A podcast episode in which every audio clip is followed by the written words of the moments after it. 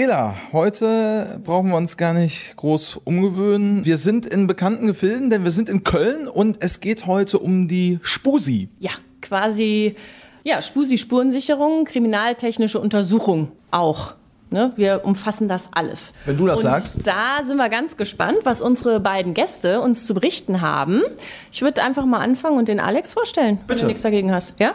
Der Alex ist 58 Jahre jung, ist EKHK, erster Kriminalhauptkommissar.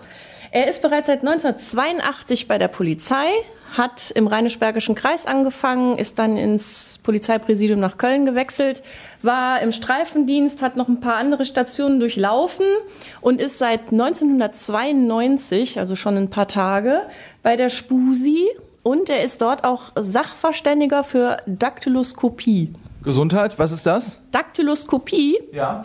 das ist die Lehre der Fingerabdruckspuren, Fingerabdrücke. Aber du kannst mich da sicher gleich korrigieren, richtig? Grüß dich, Alex. Grüßt euch. Ja, so ist es. Also es ist die, die Lehre von den Fingerabdrücken sozusagen. Das kommt vom griechischen Daktylo, der Finger, und Skopein, schauen. Ja, darüber werden wir heute im Einzelnen äh, nochmal sprechen und auch genau darauf schauen. Und zwar zusammen auch mit Holger. Holger ist nämlich unser zweiter Gast. Der ist 36, seit 2010 bei der Polizei, hat erst Streifendienst gemacht, war bei der Hundertschaft und ist seit zwei Jahren bei der Spusi. Und den begrüßen wir natürlich auch sehr herzlich. Hallo. Ela, legen wir los. Daniel. Ja, erstmal wahrscheinlich für unsere Zuhörerinnen und Zuhörer interessant, welche generelle Aufgabe deckt denn die KTU ab? War das richtig, dass ich gesagt habe, kriminaltechnische Untersuchung? Was macht ihr da? Ja, das war auf jeden Fall schon mal richtig. Ähm, Wir sind für die Spurensuche, die Spurensicherung zuständig, haben auch so ein bisschen dann äh, den Kontakt zum Landeskriminalamt, die dann ja weitergehend das, was wir sicher noch analysieren.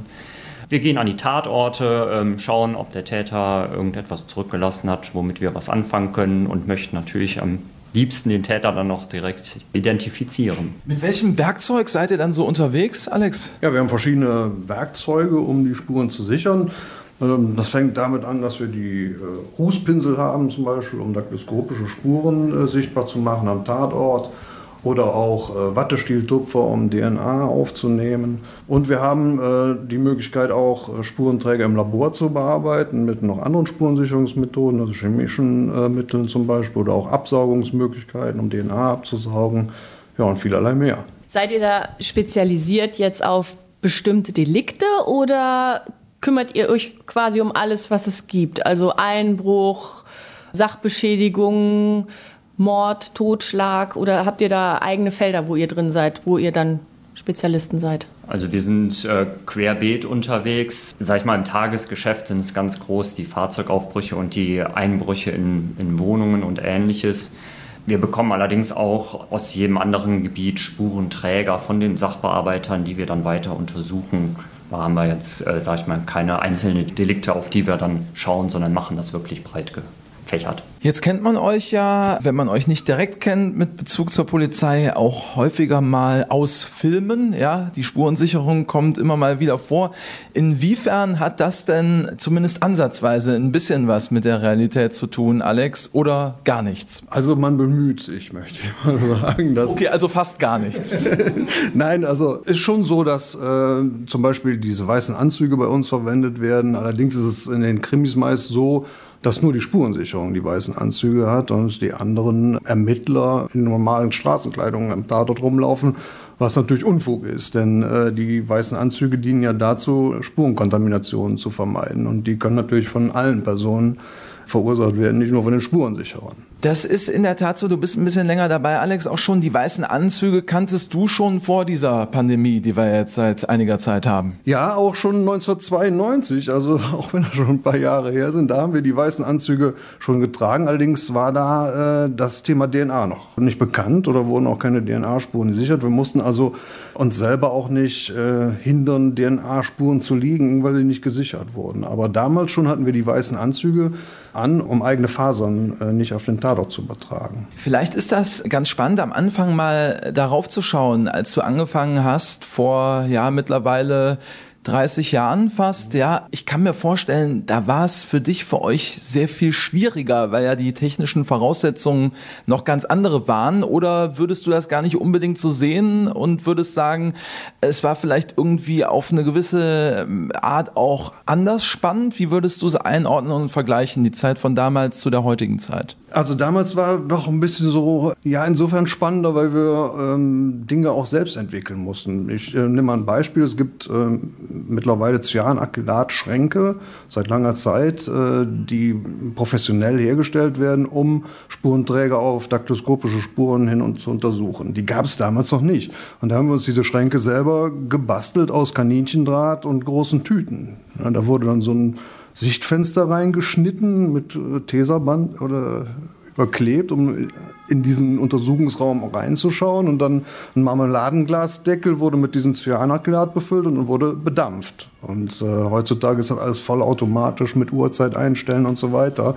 Was natürlich zu besseren Ergebnissen auch führt als, äh, als unsere äh, Möglichkeiten damals. Aber damals war es insofern dann schon spannend, diese Dinge und auch diese Entwicklung dann mitzumachen. Ne? Kann man sich das so vorstellen, dass ihr das alles hier im Haus selber macht, also eigenständig, oder schickt ihr das dann eben, wenn ihr auch mit dem LKA zusammenarbeitet, an das LKA und die haben quasi die Labore oder wie auch immer das bei euch bezeichnet wird? Also wir haben hier im Haus auch ein eigenes Labor, wo wir schon einiges machen können. Wie gesagt, mit diesen Cyanacrylatschränken zum Beispiel. Allerdings machen wir da auch noch viele andere chemische Verfahren, mit denen wir Fingerabdrücke zum Beispiel sichtbar machen können. Das passiert dann direkt hier im Haus und dann werden die auch durch die Sachverständigen direkt weiter bearbeitet. Genauso wie äh, die grundlegende Sicherung von äh, DNA-Spuren. Nur alles, was darüber hinausgeht, die Analyse, geht dann natürlich alles ans Landeskriminalamt. Das heißt, macht ihr denn auch die Fingerabdrücke, schaut ihr euch die selber an und guckt, ob ihr einen Treffer findet in den Datenbanken oder ist das auch was, was ans LKA geht? Sowohl als auch. Wenn wir schon Hinweise darauf haben, dass es einen Tatverdächtigen gibt, dann wird diese Arbeit hier an dieser Dienststelle selber durchgeführt. Ähm, quasi na, ja, der direkte händische Vergleich von den Spuren, die man gesichert hat, mit dem Fingerabdruckmaterial des, ähm, des Verdächtigen. Wenn es jetzt noch keinerlei Verdächtige gibt, dann gibt es beim ähm, Landeskriminalamt das Programm AFIS. Das macht das Ganze dann automatisiert und guckt in einer Datenbank, wo man alle möglichen äh, Fingerabdrücke von Tätern und ja auch von, von Tatortspuren hat und guckt, ob es da Treffer gibt mit dem jetzt gesicherten Spuren. Ich fand die Geschichte, Alex, die du gerade erzählt hast, sehr interessant, als du äh, in den Anfangszeiten erst noch mit Kaninchendraht warst, glaube ich, da hantiert hast. Holger, da hast du allenfalls mit Kaninchen gespielt, würde ich mal sagen, zu der Zeit. Insofern vielleicht die ähm, spannende Frage, heute die technischen Voraussetzungen, wie kann man sich das vorstellen? Macht ihr überhaupt noch viel selber? Ist meistens schon alles so technisch, dass ihr eher äh, gar nicht mehr so viel selber machen müsst? Wie würdest du es beschreiben? Ja, doch, ich war auch noch mit, äh, mit dem Pinsel und mit dem Rußpulver raus an den Tatort. Da hat sich dann auch äh, groß nichts geändert. Ich denke mal, wir haben einfach noch mehr Unterstützungsmöglichkeiten. Das ist kein Selbstläufer, das ist ähm, ja immer noch Arbeit und äh, spannende Arbeit, weil man immer, soll immer am Tatort gucken muss, wie ist der Täter vorgegangen, wo könnte er Spuren hinterlassen haben. Ja, und dann hat es auch mit Fingerspitzengefühl zu tun, ob man das, was der Täter hinterlassen hat, auch ähm, ja, sichern kann. Ich denke mal, da ist dann immer noch sehr viel Handarbeit nötig. Ich kann mir vorstellen, man braucht Geduld für euren Job, ähm, aber man hat wahrscheinlich auch nach all den Jahren immer noch vor allen Dingen äh, das Bedürfnis, man möchte natürlich den oder diejenige finden. Was hat dich damals zur Spurensicherung getrieben gebracht? Warum hast du dich dafür entschieden? Also da muss ich ganz ehrlich sagen, ich habe mich gar nicht so wirklich entschieden. Ich wollte eigentlich äh, Rauschgiftkriminalität bekämpfen und bin durch, durch einen Zufall zum Erkennungsdienst gekommen und habe damals gedacht, ja, nun gut, ein, zwei Jahre Spurensicherung, das kann man immer mal brauchen und äh, bin dann aber hängen geblieben, bin praktisch angefixt worden und mich hat die Arbeit wirklich äh, gefesselt, weil ähm, gerade auch bei den Kapitaldelikten ähm, das einfach eine spannende Aufgabe ist. Ne? Anhand der Spuren auch Hypothesen zu entwickeln, wie äh, ist der Täter vorgegangen, warum finde ich an der Decke eine Blutspur, aber nicht an der Wand, warum ist die so groß, ist das eine Auftropfung, ist das eine Spritzspur, all diese Dinge sind einfach sehr interessant. Und wenn man dann äh, das Glück hat, auch möglicherweise einen Täter zu identifizieren über Fingerabdrücke, der sonst möglicherweise gar nicht gefunden worden wäre, dann ist das schon sehr befriedigend, muss ich sagen. Wie lerne ich das? Also wenn ich jetzt kompletter Laie bin und und du beschreibst gerade diese Situation mit den Spuren an den Wänden, auf den Böden, wo auch immer. Wie komme ich dahin, dass ich da irgendwie einigermaßen äh, nach einer gewissen Zeit weiß, was ich tue? Also ich kann mir vorstellen, das muss man ja wirklich von Grund auf erlernen. Ja gut, es gibt äh, einige Lehrgänge, die vom LZBD und LFB äh, angeboten werden und ansonsten sehr viel Erfahrungswissen halt. Ne? Also man muss sich da auf die älteren Kollegen verlassen, mit denen man äh, zunächst dann rausfährt. Wir sind ja aber gerade bei den Kapitaldelikten immer zu zwei Spurensicherungen, hier in Köln jedenfalls mit zwei Spurensicherungen unterwegs und einem Fotografen. Und äh, da lernt man viel anhand der, äh, der Fälle, die man dann bearbeiten muss, aber eben auch durch Lehrgänge und auch durch äh, entsprechende Literatur, die man sich aneignen kann. Bekommt ihr von den Fällen, die ihr bearbeitet habt oder vielleicht auch noch dabei seid, kriegt ihr da irgendwie immer eine Rückmeldung, was daraus geworden ist, wie der Ermittlungsstand ist? Bei uns auf der Straße ist es ja so, wir fahren Einsätze, wir machen den sogenannten ersten Angriff, schreiben die Anzeige und dann geht das an die Sachbearbeiter. In der Regel erfahren wir davon nicht mehr viel. Aber bei euch kriegt ihr wahrscheinlich den Ausgang des Verfahrens auch noch mit oder was eure Arbeit dazu beigetragen hat, jetzt das Ding festzumachen quasi oder die Spuren so zu sichern, dass es auch wirklich keinen Ausweg mehr für den Tatverdächtigen gibt. Jein, würde ich dazu auch sagen. Natürlich sind wir direkt mit dem Boot. Wir bekommen direkt Bescheid, sag ich mal, wenn eine daktyloskopische Spur zum Beispiel trifft, dann ähm, werden ja auch von den Sachverständigen direkt die Gutachten dazu gefertigt. Auch wenn wir DNA-Spuren gesichert haben und dort gibt es ja auch eine Datenbank, wenn es dort Treffer gibt, werden wir auch direkt darüber informiert. Das heißt, wir haben ein direktes Feedback, ob unsere Arbeit irgendwie Früchte getragen hat oder nicht. Ob das jetzt auch für den Ausgang des Verfahrens gilt, kann ich so noch gar nicht sagen, weil ich ja erst zwei Jahre dabei bin. Das heißt, die ersten Verfahren stehen jetzt erst an. Aber ich denke, es ist wie immer bei der Polizei dann, man ähm, ist als Zeuge geladen, man geht mit zum Gerichtsverfahren und wenn man dann, sag ich mal, seine Aussage getätigt hat und bis zum Ende noch dabei bleiben möchte, dann bekommt man auch mit, wie das Verfahren ausgeht und wenn nicht, dann ähm, halt nicht. Und das Gute ist, wir haben ja Alex dabei, der zwei, drei Jahre länger dabei ist. Insofern kannst du vielleicht noch ein bisschen ergänzen an der Stelle. Ja, man muss, man muss schon selber ein bisschen bemühen. Wenn man natürlich als Zeuge geladen wird oder auch als Sachverständiger, dann bekommt man unmittelbar durch die Ladung bekommt man dann äh, oftmals die Ergebnisse mit. Aber in anderen Fällen ist es schon so, ähm, dass man dann äh, selber nachfragen muss. Also nicht obligatorisch, äh, dass, dass man darüber in Kenntnis setzt wird, was jetzt was das äh, Verfahren nun ergeben hat. Aber äh, dich interessiert es auch nach all den Jahren immer noch? Man könnte ja sagen, jetzt bist du schon so lange dabei, hast wahrscheinlich schon das meiste gesehen, dass du irgendwann sagst, ach komm, jetzt, das hatte ich schon ein, zwei Mal, da frage ich jetzt nicht nochmal explizit nach, aber so wie ich dich einschätze, bist du immer noch hinterher, oder? Ja, das äh, allein schon deswegen, weil sich immer wieder was ändert. Also jetzt gerade sind wir zum Beispiel dabei, uns zu verbessern, äh, indem wir 3D-Scan anbieten, dass wir also äh, an entsprechenden Tatorten nicht nur einfach eine Tatortskizze, eine zweidimensionale machen, sondern einen Tatort äh, in 3D aufnehmen. Man kann mit diesen Bildern dann später in einem virtuellen Raum sich bewegen und kann äh, zum Beispiel Zeugenperspektiven nachprüfen, ob Dinge aus einer bestimmten Position überhaupt sichtbar waren, die angeblich gesehen worden sind und solche Dinge. Dann bilden wir jetzt Drohnenpiloten aus, die äh, Drohnen steuern, um eben Luftbildaufnahmen zu machen von meistens Außensatorten und solches. Dann haben wir äh, verschiedene, jetzt zum Beispiel eine Kamera angeschafft, eine Visio, mit der man Infrarot, Blut sichtbar machen kann. Und solche Dinge, äh, die begleiten mich eigentlich in den 30 Jahren, in denen ich jetzt da bin, immer wieder, wo immer wieder neue Dinge dazugekommen sind, neue Techniken und neue Anforderungen, auch neue äh, Modus operandi, zum Beispiel Automatensprengungen, solche Dinge, so Phänomene, auf die man sich immer wieder neu einstellen muss. Insofern bleibt es eigentlich immer spannend in dem Beruf. Jedenfalls ist das meine Erfahrung. Gibt es bei euch sowas wie einen Alltag? Also wir haben ja schon, wer aufmerksam zuhört, weiß, Polizei ist alles außer Alltag. Wie ist das denn bei euch? Also ihr kommt morgens ins Büro, ich nehme mal an, dann liegen neue Fälle auf dem Tisch, dann macht ihr eure Spurensicherung, ihr werdet wahrscheinlich auch Berichte fertigen. Wie ist denn so das Gewicht zwischen Außendienst, also wo ihr draußen vor Ort seid und die Spuren sichert, und der Arbeit am Schreibtisch? Ja, da würde ich fast sagen, das ist 50-50. Äh, also man kommt morgens an, und äh, guckt, habe ich Fahrdienst und wenn man Fahrdienst hat, wo muss ich denn überhaupt hin?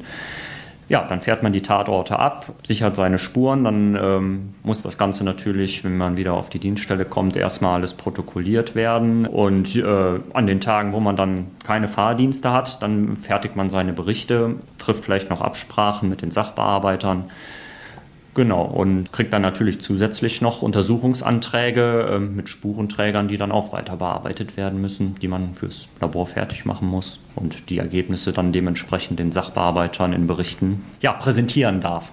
Es werden einige gewesen sein, denke ich, bin ich mir sicher, ähm, aber ähm, vielleicht der spannendste Einsatz, die spannendste Geschichte in deiner äh, Laufbahn, Alex? Ja, das. also, ich dachte mir schon, dass es nicht einfach wird. Ja, doch, ist, eigentlich ist es sehr einfach. Das ist wirklich äh, ja, krass, möchte ich mal sagen. Und zwar äh, hatte ich ein Tötungsdelikt, in dem jemand seinen Vater ermordet hat und äh, sich danach eine Vorrichtung äh, gebaut hat aus einer Kettensäge und einer Zeitschaltuhr und sich damit selbst enthauptet hat. Und das war schon ja, war ein sehr heftiger Einsatz, kann man sich vorstellen. Äh, sehr spurenintensiv. Ne? Also das war, das war das Heftigste eigentlich, was ich mir oder was ich erlebt habe. Und äh, das Emotionalste sind eigentlich immer äh, die Delikte, bei denen Kinder getötet werden.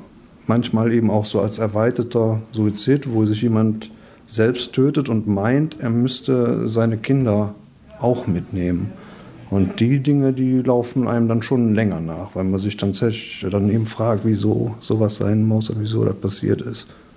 Bei solchen Fällen, Einsätzen, ist das häufig auch so, dass ihr vorher das gar nicht so genau wisst, was euch erwartet? Oder ihr werdet vielleicht schon kurz am Telefon auf dem Weg zum Einsatzort vorbereitet? Wie läuft das in der Regel ab? Also direkt bei der Alarmierung äh, interessiert uns eigentlich nur, ob das Außen- oder Innentatort ist, weil man sich entsprechend äh, kleiden muss. Und äh, eine nähere Einweisung erfolgt dann erst am Tatort.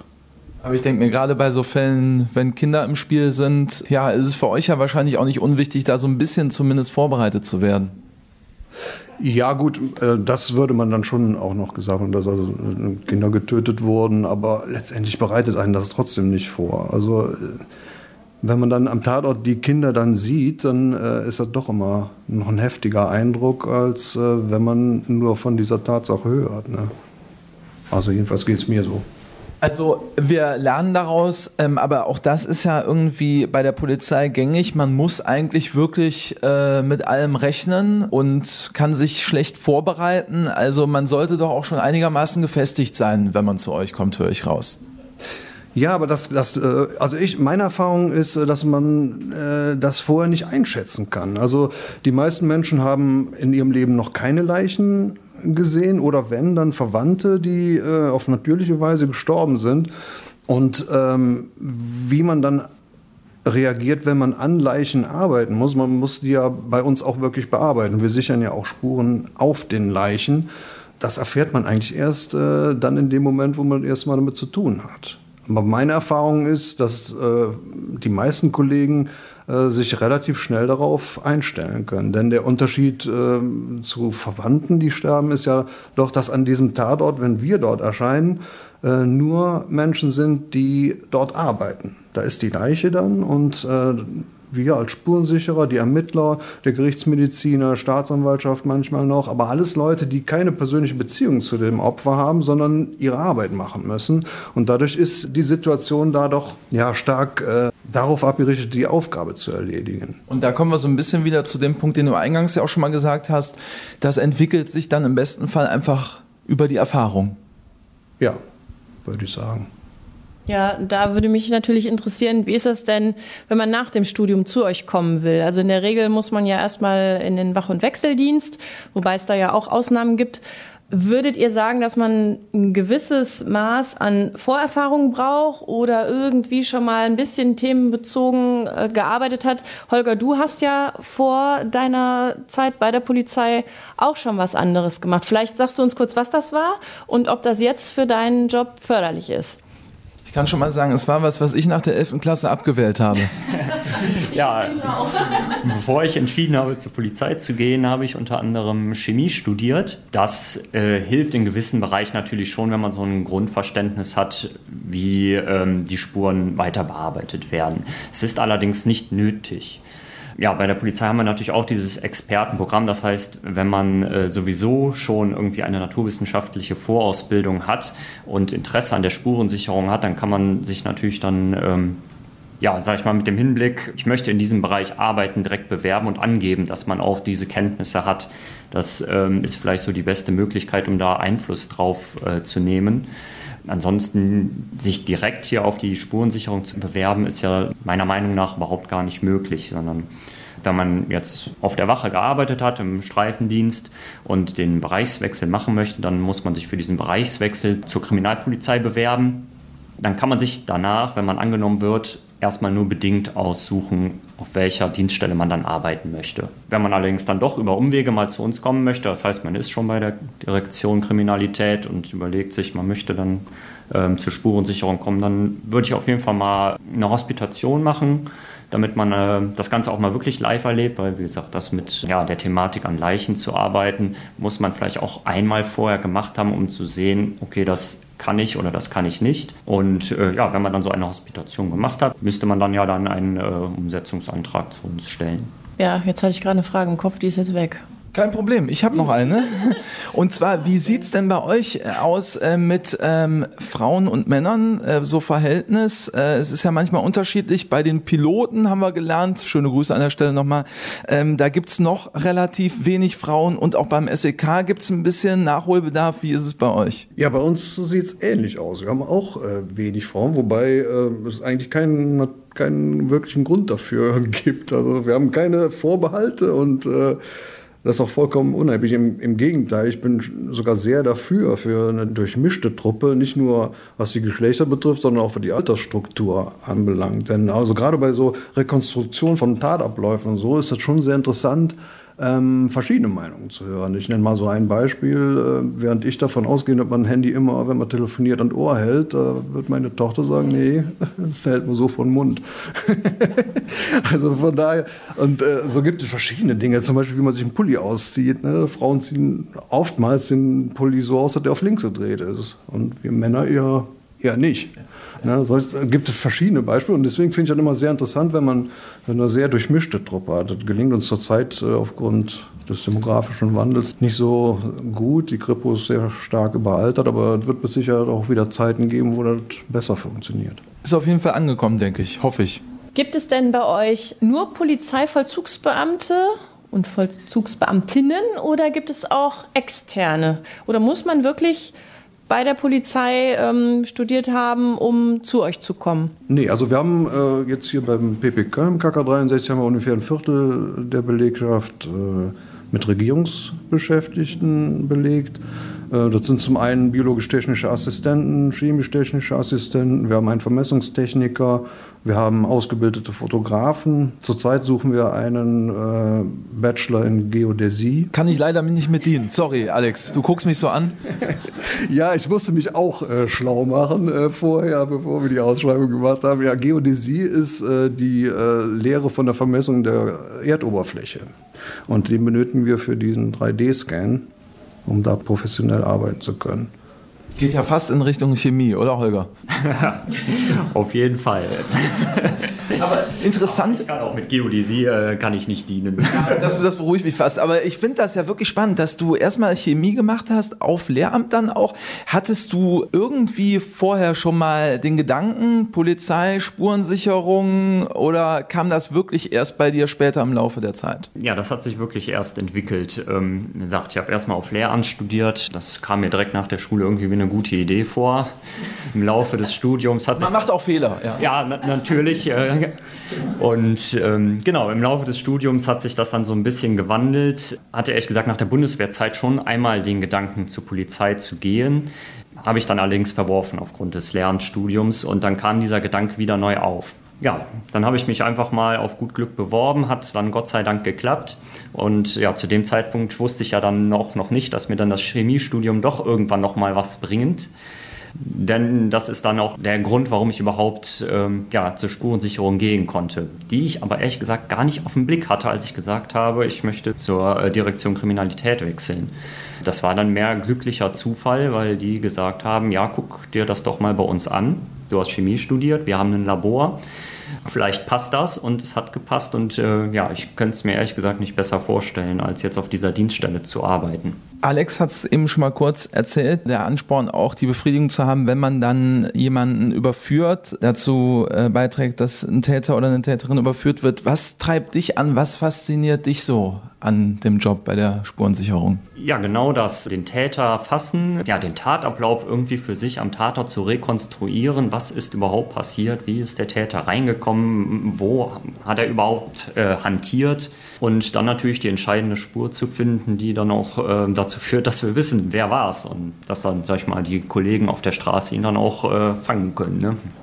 Jetzt kann ich mir teilweise vorstellen, das unterscheidet sich doch wirklich von anderen Berufen ich kann das doch, wenn ich so einen brisanten Fall habe, nicht einfach dann um 17 Uhr oder um 17.30 Uhr zur Seite legen und das ist raus aus dem Kopf, sondern ich kann mir vorstellen, mancher Fall, den verfolgt einen wahrscheinlich irgendwie dann äh, abends, nachts. Wie blendet man aus, dass man auch noch irgendwie das trennt mit beruflichem und privatem Leben?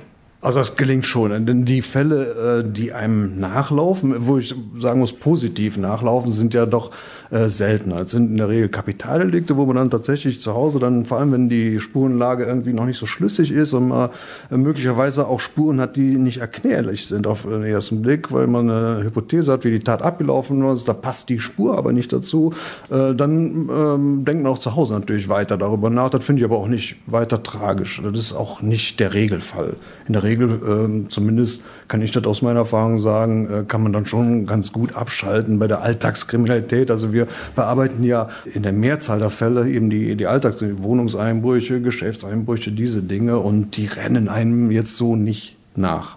Ist es denn so, dass ihr schon mal einen Fall hattet, wenn du jetzt sagst, das passt manchmal irgendwie nicht, die Spuren nicht zum möglichen Tathergang, dass auch mal gar keine Spuren da waren? Also ich kann es mir jetzt nicht vorstellen, weil irgendwas lässt man wahrscheinlich immer zurück. Aber hattet ihr sowas schon mal, dass ihr da standet und habt gedacht, hä, nix? Gibt's das? Nein, das gibt es allein schon deswegen nicht, weil viele äh, Spuren ja äh, gar nicht direkt sichtbar sind. Also DNA-Spuren kann ich nicht sehen. Also ich, ich untersuche Flächen auf DNA und weiß dann ja auch gar nicht, ob da DNA ist oder nicht. Ähnliches gilt auch mit Fasern, die gesichert werden. Also insofern ein Tatort ohne Spuren den es nicht. Und man kann auch, äh, also gerade jetzt auch in den Kapitaldelikten, also äh, das perfekte Verbrechen oder sowas äh, kann man kaum hinlegen, weil man immer Spuren hinterlässt. Selbst wir, obwohl wir in den weißen Anzügen sind und mit Mundschutz und mit Brille und mit Kopfhaube, die Schuhe sind bedeckt, auch uns passiert es, dass wir eigene DNA-Spuren hinterlassen, weil es weil es einfach so minimal kleinste Spuren sind, die wir mittlerweile nachweisen können, dass es schwer ist, äh, keine Spuren zu hinterlassen. Das beruhigt irgendwo dann mich ein bisschen an der Stelle. Dann seid ihr wahrscheinlich in den Datenbanken auch schon bekannt. Ja, ja, ja. ja also wir sind äh, auf freiwilliger Basis natürlich, sind wir in einer Referenzdatenbank und man kann die Spuren, die an den Tatorten gesichert werden, mit unseren DNA-Profilen natürlich abgleichen. Ja, macht ja auch Sinn irgendwo, ne? Genau. Wie ist das denn? Du hast, ähm, Holger, vorhin schon gesagt, wenn man Interesse hat, dann vielleicht mal hospitieren. Gibt es denn sonst noch irgendwas für diejenigen, die Interesse hätten, was man denen mit auf den Weg geben kann? Vielleicht auch noch Lebenserfahrung oder Diensterfahrung oder ähnliches? Ja, Diensterfahrung kann nie schaden. Ne? ähm, nee, ich muss schon sagen, dass ähm, ich jetzt auch die Zeit, die ich vorher im Wach- und Wechseldienst verbracht habe, ähm, ja, die bringt mir jetzt natürlich auch was, weil da lernt man natürlich auch, wie die Täter vorgehen und na, ähm, auch schon einen Blick für ähm, ja, die Spurenlage zu entwickeln. Aber nichtsdestotrotz haben ja auch, sag ich mal, unsere Regierungsbeschäftigten diese Erfahrung als Polizisten ja gar nicht. Und ähm, die sind deswegen ja keine schlechteren Spurensicherer. Im Gegenteil, die sind natürlich auf ihrem Bereich. Äh, die haben ja auch andere Vorausbildungen spezialisiert. Ich würde einfach sagen, wenn ihr schon bei der Polizei seid und ihr merkt, während ihr im Wach- und Wechseldienst arbeitet, ähm, dass ihr in dem Bereich besonders irgendwie Interesse habt, schnappt euch doch äh, auf den Wachen schon mal die äh, Forensic Swaps, also die, die Wattestieltupfer, mit denen wir DNA sichern, die sind da ja auch vorrätig. Und wenn ihr irgendwo eine Blutspur habt, sichert sie doch einfach schon mal. Das ist vielleicht so der erste Kontakt. Das, äh, lasst euch vielleicht vorher von uns nochmal einweisen. Ähm, das machen wir natürlich auch gerne, dass ihr einfach mal, sag ich mal, wenn es denn irgendwie möglich ist, einen Tag bei uns mitfahrt und guckt, wie wir arbeiten, damit ihr da Sicherheit bekommt. Und ich denke mal, das ist dann so der erste richtige Schritt zu uns. Das sind doch sehr gute Tipps. Vielleicht an der Stelle noch nicht an der Schwiegermutter unbedingt üben zu Hause. das können wir nicht empfehlen, aber. Ja, kommt auf die Schwiegermutter an. Gut, dass du das sagst, Alex. Von mir hätte es wieder so einen komischen Beigeschmack bekommen, aber bei dir macht man sich, glaube ich, weniger Sorgen. Aber wenn wir, wenn wir uns tatsächlich noch fragen, du hast eben schon die technischen äh, Entwicklungen besprochen.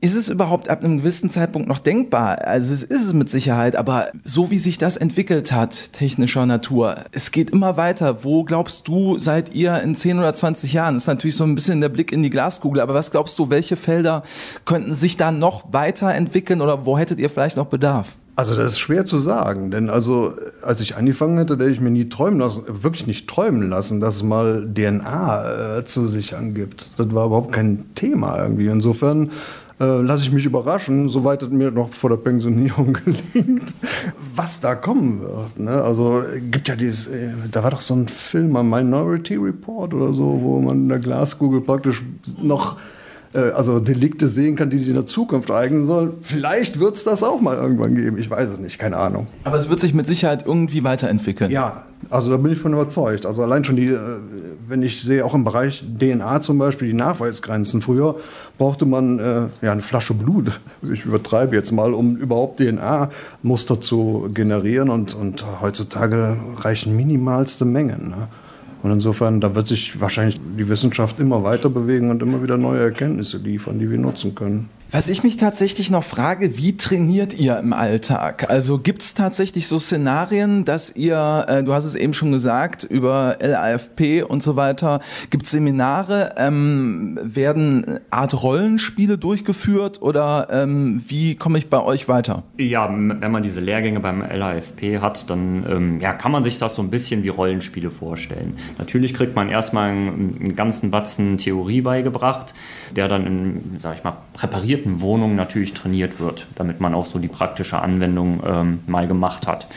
Ja, ich sag mal, abseits von, von diesen Lehrgängen ist das dann doch tatsächlich, ähm, ist jeder Tatort auch Trainingsort, weil ähm, man macht es dann täglich. Man, man sucht täglich nach den Spuren und man versucht sie täglich zu sichern und mit jedem Tatort wird man dabei besser und trainiert dann so. Es gibt allerdings auch noch ähm, größere Übungen. Wir sind ja zum Beispiel auch zuständig für Spurensicherung nach terroristischen Anschlägen oder nach größeren Schadensereignissen, ne, also Zugunglück und so weiter. Und äh, da werden dann schon mal in bestimmten Abständen große Übungen durchgeführt, um diese Szenarien dann zu üben. Ja, es klingt auf alle Fälle, äh, finde ich, sehr spannend. Ich habe da ja auch neue Einblicke gewonnen heute und ich denke, für alle, die immer fleißig zuhören, ist wieder ein Themenfeld mehr aufgeploppt, was man vielleicht vorher nicht auf dem Schirm hatte, oder? Was meinst du?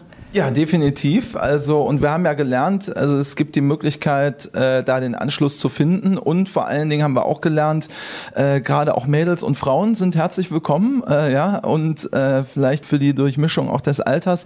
Abschließend ähm, vielleicht noch eine Frage, äh, Alex, an dich. Ähm, ich kann mir vorstellen, irgendwie auch im Laufe der Zeit, wir haben schon darüber gesprochen, hat sich der Beruf natürlich verändert und so weiter und so fort. Was würdest du dir denn für die Spurensicherung Versicherung allgemein noch wünschen? Gibt es irgendwas, wo du sagst, das würde uns vielleicht die Arbeit noch ein bisschen einfacher machen, würde uns den Job erleichtern, egal ob das jetzt äh, vom Land, von den Bürgern, von wem auch immer kommt? Also da kann ich eigentlich nur äh, die Personalsituation erwähnen, die allerdings jetzt nicht nur bei uns schwierig ist durch den durch die Babyboomer, die äh, jetzt alle pensioniert werden, das ist ja in allen Berufssparten so, aber da äh, haben wir dann schon mal Engpässe.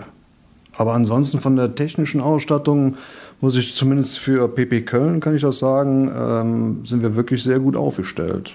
Wir haben mit Sicherheit einige Spuren heute hinterlassen. Ja, das hoffen wir mal, ne? Ja. ja. Vor allen Dingen aber äh, sehr viel Spannende von Alex und Holger. Ganz herzlichen Dank, dass ihr heute dabei wart und alles Gute für euch und äh, bis bald mal wieder. Ja, vielen Dank. Oh, Dankeschön, bis bald. Ja, bleibt mir auch noch Tschüss zu sagen. Tschüss. Ha ha ha.